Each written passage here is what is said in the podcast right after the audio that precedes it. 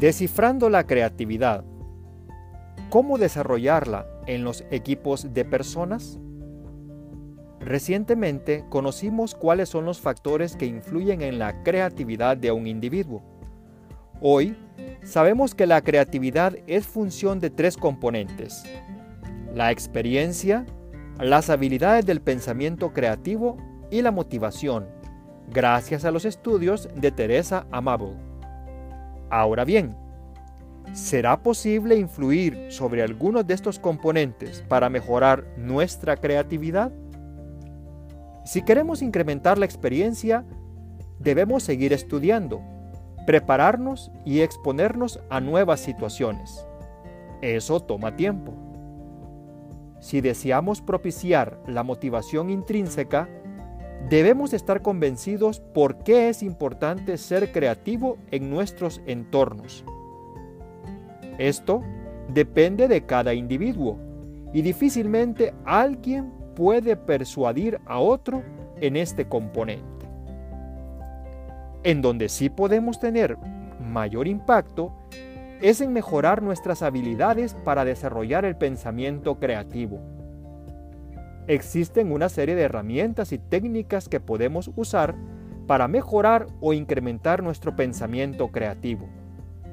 Estas herramientas y técnicas, aunque pueden usarse de forma individual, tienen un mayor impacto si se utilizan en equipos de personas, porque lógicamente estos persiguen objetivos comunes en las organizaciones y el pensamiento creativo bien desarrollado en los equipos que trabajan sinérgicamente logrará que los resultados se multipliquen y que se cuente con cierta estructura para afrontar los problemas o desafíos complejos en las organizaciones.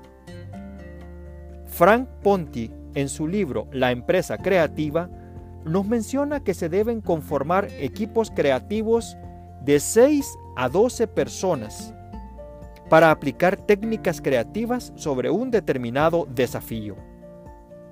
Sin importar cuál sea la técnica o herramienta a usar, el trabajo creativo en equipo debe cumplir con una serie de requisitos para garantizar que los resultados que se obtengan sean realmente adecuados. Primero, en cualquier sesión de creatividad es fundamental no emitir juicios sobre ninguna de las ideas que surjan. Este requisito, conocido como aplazamiento del juicio, se basa en el hecho que toda idea, por absurda o inverosímil que pueda parecer, puede tener un fondo positivo y útil. Contrario a enjuiciar, lo que el pensamiento creativo debe hacer es un movimiento. Edward de Bono, creador del pensamiento lateral, lo definió como la capacidad de ver más allá de lo obvio, de encadenar ideas para acabar o no con una conclusión. Imagínese que usted es el dueño de una fábrica de maletas y aunque sus ventas no andan mal, usted desea generar mayores ingresos y llegar a nuevos nichos de mercado. Para ello, usted organiza una sesión creativa y reúne a un equipo, digamos, de 10 colaboradores de diferentes áreas de su organización y lanza la siguiente pregunta retadora. ¿Cómo podemos incrementar nuestra participación en el mercado por medio de un nuevo tipo de maleta que haga más fácil el viaje de nuestros clientes? Durante la sesión creativa, alguien le brindó la siguiente idea. Si las maletas tuvieran patitas y caminaran solas, no haría falta cargarlas o llevarlas. Si aplicamos el juicio inmediato, podríamos de entrada rechazar esta idea, por absurda, sin embargo, el movimiento lateral que nos indicó De Bono nos llevaría más bien a realizarnos estas consultas. ¿A qué equivalen las patitas en una maleta? Unas ruedas podrían ser. ¿Podemos ponerle ruedas a las maletas? Sí, podemos. ¿Puede avanzar o caminar sola una maleta? Probablemente pero tendríamos que colocarle un motor y algún tipo de sensor para que no se alejara de su propietario. Todos sabemos que alguien tuvo la idea genial de crear maletas con ruedas y un mango retráctil para poder moverlo durante los largos recorridos en las terminales aéreas de autobuses o trenes. Segundo, en las sesiones de creatividad se deben facilitar las ideas absurdas, tontas, ilógicas y hasta exóticas. Solamente si somos capaces de desconectarnos de la forma habitual de pensar lógicamente, podremos pensar de forma lateral, usando nuestro hemisferio derecho del cerebro. Debemos dejar de pensar de forma pautada, mecánica y ordenada y ver los desafíos desde otra perspectiva.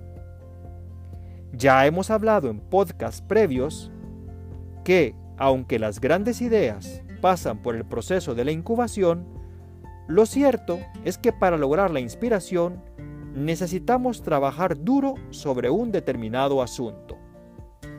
Tercero, en sesiones de creatividad en equipo, debemos favorecer la aparición de una gran cantidad de ideas. No hay ideas buenas o malas. Es momento de divergir. Eso sí, es fundamental que todo el equipo tenga claro cuál es el reto o desafío a resolver, lo que se conoce como el foco creativo, y que se defina claramente lo que se espera como resultado de la sesión. Es responsabilidad del facilitador seleccionar la o las técnicas creativas más adecuadas para el foco creativo así como para las características del equipo. En cualquier sesión creativa, es imprescindible que los participantes se sientan libres y sin ninguna coacción para estar ahí. Que los jefes, si están participando, no quieran dar cátedra sobre cómo solucionar un problema. Si las circunstancias actuales lo permiten, las sesiones creativas se deben realizar bajo los siguientes parámetros en un espacio físico amplio, cómodo y si es posible, con vistas a un jardín o espacio exterior. Que se cuente con una pizarra o papelógrafo en donde las ideas que vayan surgiendo se irán escribiendo o pegando si se usan post-its. Estas ideas deben estar visibles para que todos puedan verlas y sirva como estímulo y fertilización hacia nuevas ideas. La disposición de las sillas preferiblemente formando una U, de tal manera que se puedan ver las caras y estar pendientes a la vez de la pizarra, el papelógrafo y el facilitador. Si por la pandemia del COVID-19 estamos obligados a realizar sesiones creativas remotas, en la página de Innovando Hoy en Facebook existe una publicación que hace referencia a una serie de consejos que debemos seguir si deseamos que la creatividad y el trabajo en remoto coexistan. De igual forma, en otra publicación, hablamos sobre las cinco plataformas digitales que nuestro amigo Ignacy Kloss de la Sociedad de la Innovación recomienda para trabajar sesiones creativas de forma remota, con sus respectivas ventajas y características. De las cinco herramientas o plataformas digitales, recorrí los sitios web de las mismas y las siguientes tres cuentan con versión gratuita por supuesto con limitaciones de funcionalidad o cantidad de usuarios concurrentes. Estas son Session Lab, Stormboard y Miro. Mi recomendación es que, es que explore las cinco herramientas enunciadas en el artículo y vea cuál se ajusta mejor a su presupuesto y necesidades organizacionales. Independientemente de cuál sea la modalidad que se seguirá, presencial o remota, para realizar una sesión creativa, es importante que quien vaya a facilitar la sesión conozca bien las principales técnicas de pensamiento creativo disponibles. Brainstorming, scamper, provocaciones al azar, analogías, máscaras, técnicas del grupo nominal TNG, entre otras. Ciertamente hay un sinfín más de técnicas creativas y nadie será más creativo por conocer más técnicas. Lo que las técnicas nos permiten es estructurar el proceso de ideación y creatividad en equipos de personas y adaptarnos de mejor forma al reto o desafío complejo que deseamos resolver creativamente. Muchas gracias por su atención. Si este contenido le ha sido útil, déjenos sus comentarios y compártalo con sus conocidos.